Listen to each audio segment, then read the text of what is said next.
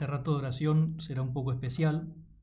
El hecho de que estés escuchando este audio es algo especial porque en realidad yo debería estar predicando en un oratorio, en, la capilla, en la residencia, en la ciudad, pero estamos en una época de larga pandemia y, y Jesús, aunque esté en el sagrario de cada capilla, de cada oratorio, de cada iglesia, físicamente presente, sustancialmente presente, con su cuerpo, con su sangre, con su alma, con su divinidad, aunque esté ahí eh, de una forma eminente, también está presente cuando hay dos o más reunidos en su nombre. Así nos lo recordó y quedó en la escritura.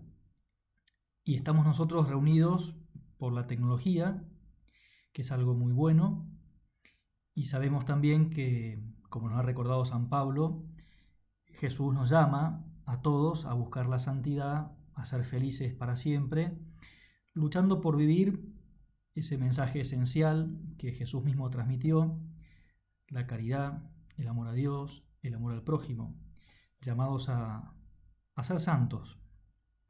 Fue Jesús quien nos llamó, fue Jesús quien nos pidió también poder vivir ese mensaje en la vida corriente en el trabajo de cada día, en el estudio, en la calle. Y en este momento en el que nos movemos por la calle, nos exponemos también al COVID. Y este virus no hace distinciones y por eso afecta también a algunas que viven en la residencia y por ese motivo también es que no podemos reunirnos hoy a hacer nuestra oración como hacemos habitualmente allí. Pero Jesús, te vemos y te oímos en cualquier lugar. Te pedimos ahora que sepamos estar atentos, también siempre, ¿no? pero especial ahora en este rato de oración, estar atentos a tus mensajes, a tus llamadas, a tus insinuaciones, a tus inspiraciones, para poder responder, para poder concretar algún propósito en este rato de oración. Te pedimos que estemos donde estemos, haciendo la oración podamos sacar provecho con mucho fruto. Y por supuesto que antes de continuar vamos a pedirte por todas las personas que, que se encuentran en estos momentos encerradas por el COVID, con molestias, con dolores, con esa cruz. Te pedimos que nos ayudes a todos a, a poder ver con tus ojos, a entender con tu mente, a escuchar tus palabras en este tiempo, en esta situación, y conocer qué esperás de cada uno de nosotros en estas circunstancias, que no son las más deseables, que digamos, que no las entendemos muchas veces, pero te pedimos luces para eso. Hay algo un poco paradójico y es que hoy, además de predicar en el oratorio, en una capilla, debería estar dando la bendición con el Santísimo. Estamos dentro de la octava del Corpus Christi, de la fiesta del cuerpo y la sangre de Cristo, que es una fiesta que lleva siglos en la Iglesia, desde el siglo XIII, que tiene como objetivo celebrar de un modo solemne y, visible y alegre y festivo el milagro de la Eucaristía, el regalo de la Eucaristía. La fiesta de la Eucaristía es el jueves santo, que fue el día en que Jesús instituyó la, la, Eucaristía en la última cena, pero claro, el contexto del jueves santo es doloroso, es el contexto de la pasión de Jesús, y por lo tanto se desluce esa fiesta en, medio de la Semana Santa, a raíz de, de una inspiración que Dios le dio a una santa, Santa Juliana, una santa belga, de Lieja. Esta mujer eh, tuvo la, intuición de proponer al obispo de, su ciudad que después de la Semana Santa, pasado el tiempo de Pascua, después de la fiesta de la Santísima Trinidad, se celebrara con, además en un tiempo de primavera allá en, Europa, se celebrara con una procesión solemne, con, con, muchas flores, con muchos cantos, con mucho clima festivo, una fiesta de reconocimiento a Jesús en la Eucaristía.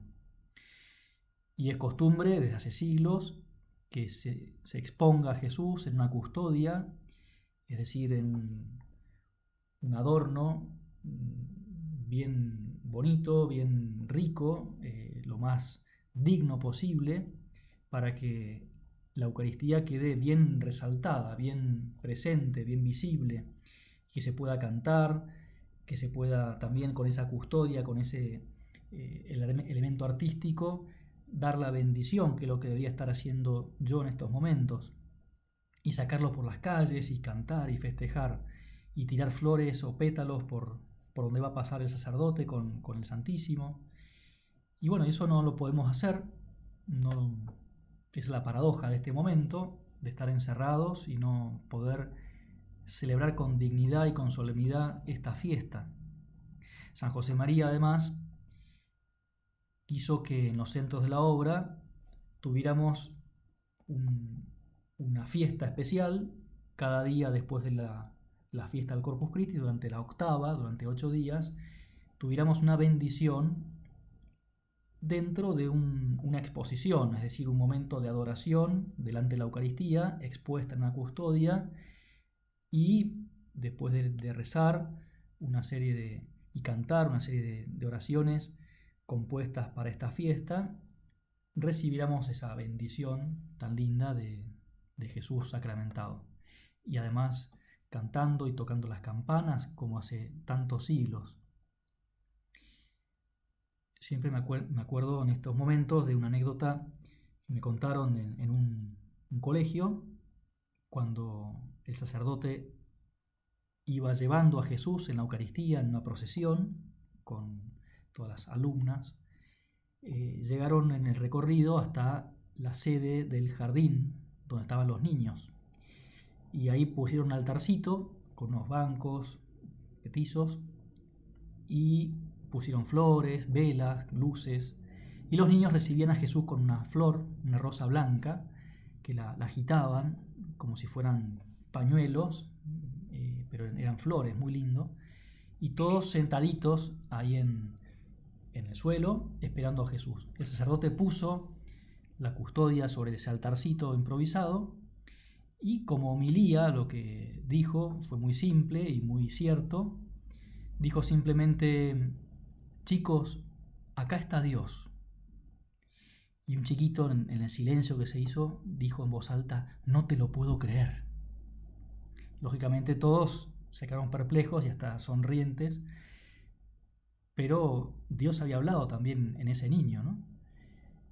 Qué bueno es poder también nosotros, en las circunstancias en las que estamos, hacer nuestra adoración personal y cambiar eso que no se puede celebrar por fuera para que lo hagamos por dentro.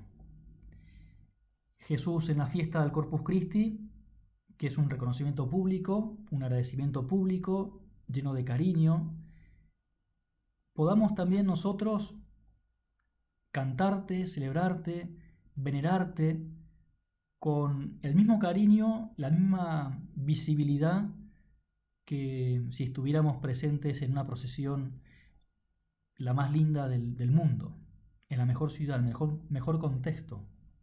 Me pasaron, por ejemplo, hace poco un video de Toledo, donde hay una custodia eh, muy grande, pesa 300 kilos más o menos, que la llevan por supuesto en andas, varios, eh, varias personas, una custodia dorada, muy rica, donde la gente de esa ciudad, con todo el cariño, con todo el amor a Dios, fueron regalando adornos, eh, anillos, piedras preciosas, perlas, y todo eso se fue poniendo eh, en la custodia para que Jesús recibiera como gestos de amor concreto ese cariño de cada familia que iba a estar en la procesión, acompañando con sus cantos, con sus lágrimas también de emoción, el paso de Jesús. Y por supuesto en la procesión, que, donde iban llevando esa custodia ahí en Toledo, había largas y anchas alfombras hechas con pétalos de flores, muy lindo, que, también con aromas, los perfumes de las flores. Y este año, que no podemos hacer la procesión, no hubo procesión, no pudimos tener la bendición solemne, ni podemos cantar, querríamos regalarte algo, Señor. Querríamos preguntarnos y reflexionar, decir, bueno, si esto no se puede dar por fuera, quizás Jesús me estás pidiendo que yo por dentro tenga mi procesión. Me estás pidiendo que yo sepa valorar tal vez lo que no he podido tener este año. Hay una canción que dice, uno valora las cosas cuando las suele perder y cuando las tiene a mano nunca las sabe tener. Jesús, hoy quiero que, como se suele decir, la procesión vaya por dentro. No quiero decirlo en el sentido clásico de la frase, Señor, sino en el sentido piadoso, litúrgico, que podíamos darle a esa frase, de que como no ha habido nada visible, nada por las calles, yo quiero que me ayudes, Señor, a valorar, para cuando pueda, ese momento de recibirte, de desearte con toda el alma. Y que ya que no hay adornos externos, ni cantos ni luces, yo pueda adornar mi alma para cuando te reciba. Que sepa también, con tu ayuda, Señor, tomar más conciencia de que te tengo tan a mano que estás siempre junto a mí. También podemos pensar que justamente la fiesta del Corpus Christi es, la fiesta de la Eucaristía que implica un reconocimiento de la presencia real, verdadera, real, sustancial de Jesús en la Eucaristía, que va más allá, se extiende fuera también temporalmente de la presencia de Jesús en la, en la misa, cuando se celebra la misa. Ha habido herejes en la iglesia, en la historia de la iglesia, que han dicho que la presencia de Jesús en la Eucaristía está limitada, como eh, restringida al momento en el que se celebra la Eucaristía, la misa, y que después desaparece, que no quedan en, en las especies del pan. Eso es una herejía. Jesús queda en el pan mientras el pan se mantiene íntegro, que puede ser mucho tiempo, se mantiene verdadera, real y sustancialmente presente Jesús en ese pedazo de pan, que ya no es pan, su cuerpo y su sangre, su alma y su divinidad. Y por eso es que están los sagrarios.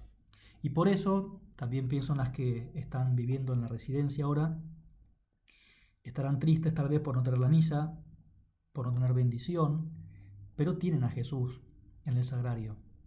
Y eso es muy fuerte, es muy, es muy contundente. Que esté Jesús ahí, en el sagrario, en cada iglesia, en cada sagrario, es muy fuerte también. Y por eso, este año, que ha sido un poco especial, también como el año pasado, tal vez podemos meditar un poco más sobre lo que implica tenerte. Ahora que no te tengo, Señor, quiero valorarte más y poner algo más de nuestra parte, algo personal, algo más íntimo, que cada uno en nuestra oración podemos decirte con el alma, con el corazón. Hay un punto de forja de San José María, ese librito con, con frases más breves, que dice, hemos de recibir al Señor en la Eucaristía como a los grandes de la tierra, mejor, con adornos, luces, trajes nuevos y si me preguntas qué limpieza, qué adornos y qué luces has de tener, te contestaré. Limpieza en tus sentidos, uno por uno.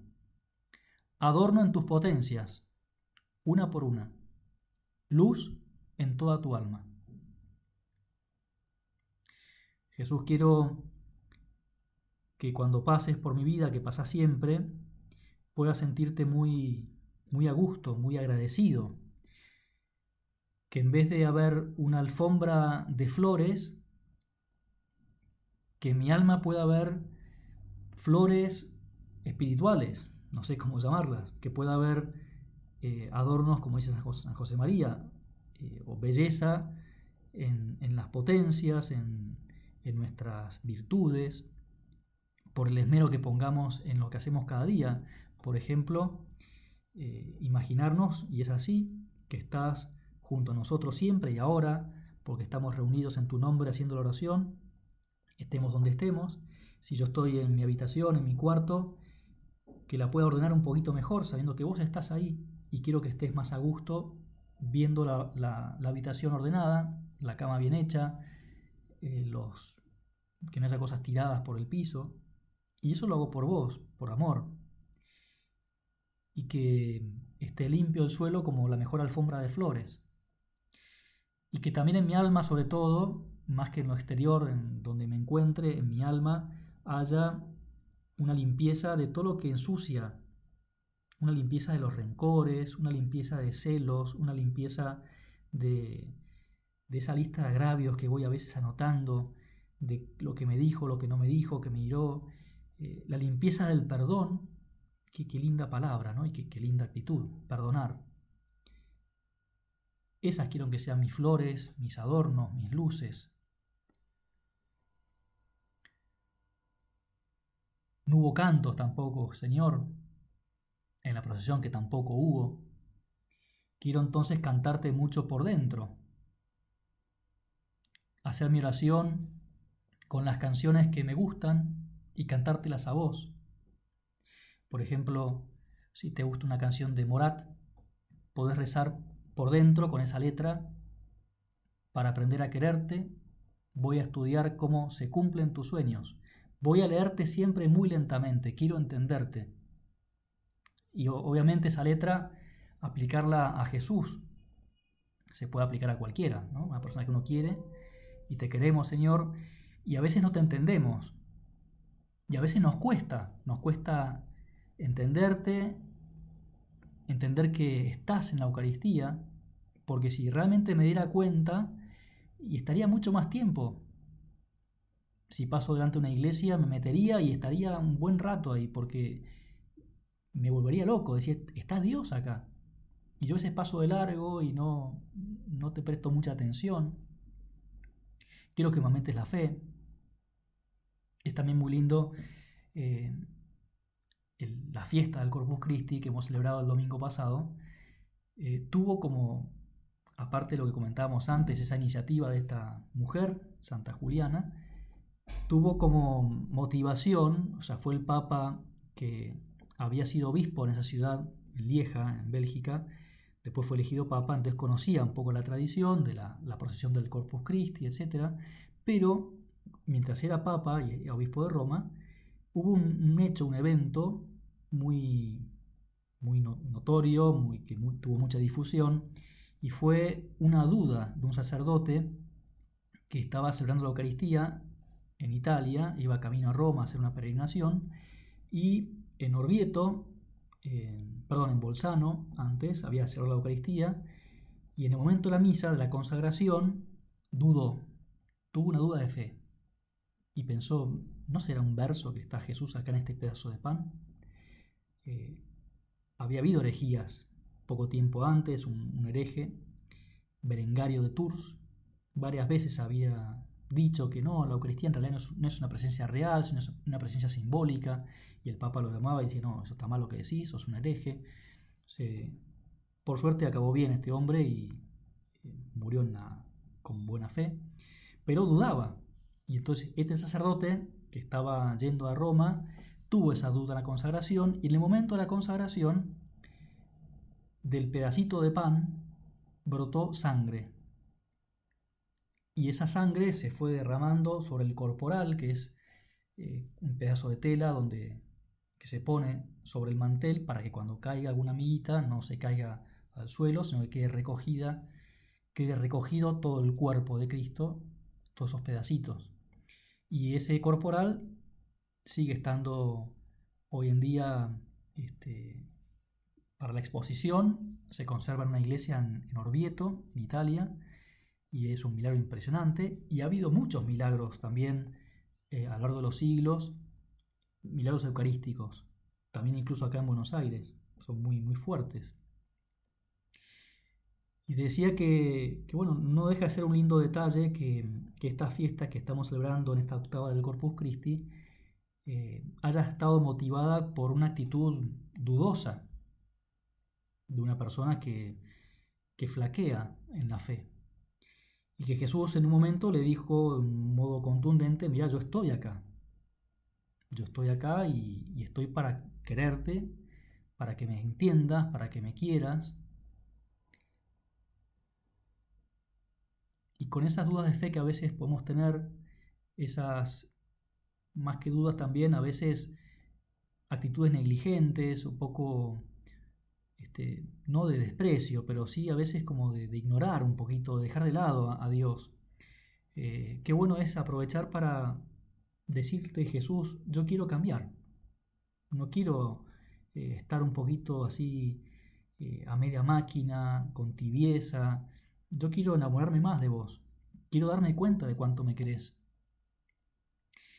San José María también decía, pienso que a las personas que ponen amor en todo lo que se refiere al culto, es decir, a, la veneración pública de Dios, que hacen que las iglesias estén dignas y decorosamente conservadas y limpias, los altares resplandecientes, los ornamentos sagrados pulcros y cuidadosos y cuidados, Dios las mirará con especial cariño y les pasará más fácilmente por alto sus flaquezas, porque demuestran en esos detalles que creen y aman.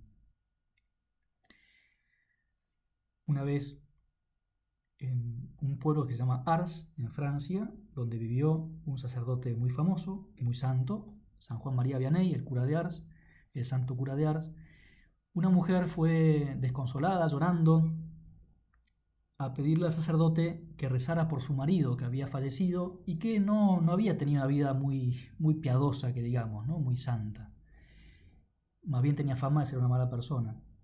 Y entonces fue la mujer llorando a pedirle que rezara porque, por el alma de su marido, para que se fuera al cielo. Y el cura de Ars, que la conocía muy bien a esa mujer y a su marido, le dijo, quédese tranquila. Y la llevó hasta un altar lateral de la parroquia donde él estaba, donde había una imagen de la Virgen y estaba el sagrario ahí. Y le dijo, ¿ve esa imagen?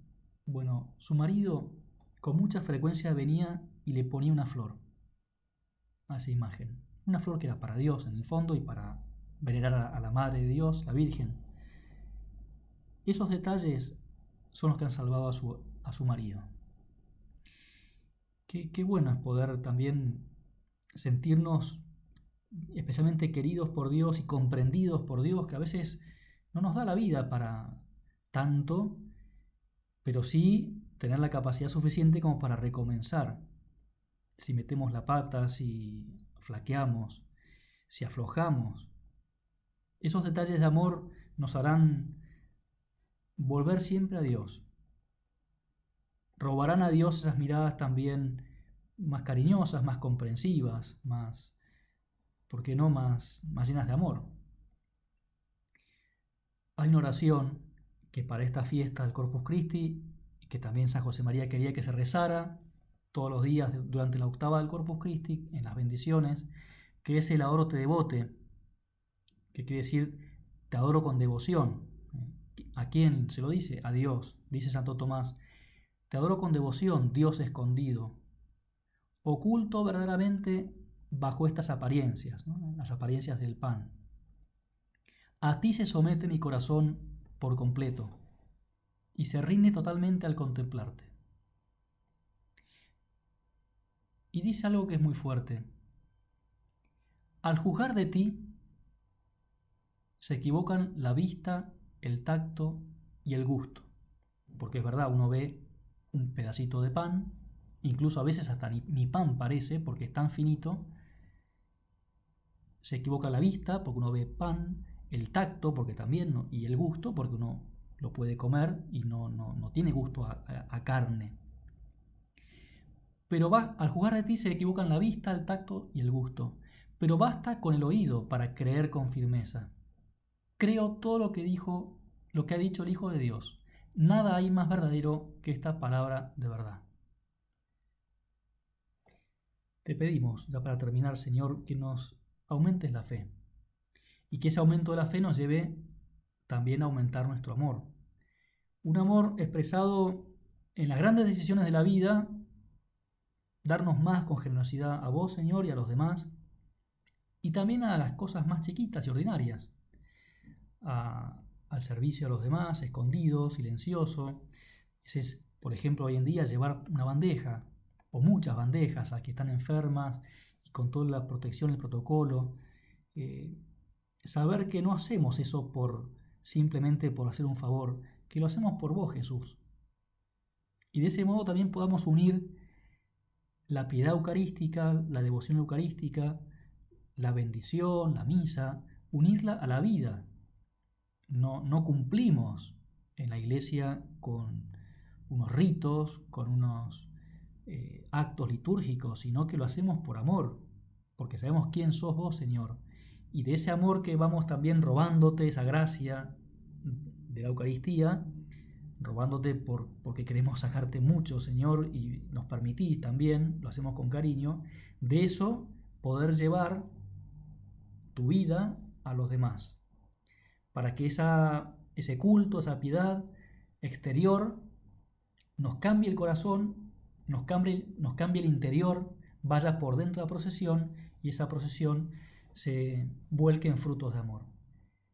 Queremos hacer en el fondo también lo que hizo María, eh, María cuando fue, empezó a ser la mamá de Jesús, cuando recibió el anuncio del ángel Gabriel y, le dijo, ya en el momento de la concepción, eh, le respondió al ángel, he aquí la esclava del Señor, hágase mi según tu palabra, en ese momento ya estaba Jesús dentro de ella, Dios hecho hombre. Y María fue en procesión hasta donde vivía su prima Santa Isabel. Esa fue la primera procesión del Corpus Christi. Y cuando llegó María a la casa de Isabel, Juan Bautista, que estaba dentro, ya llevaba seis meses dentro de Isabel, empezó a saltar de alegría, porque notó que estaba Jesús. Te pedimos, Jesús, a través de la Virgen, que también nosotros podamos despertar alegría en los demás, gracias a que tenemos ese contacto directo con vos cada día en la Eucaristía.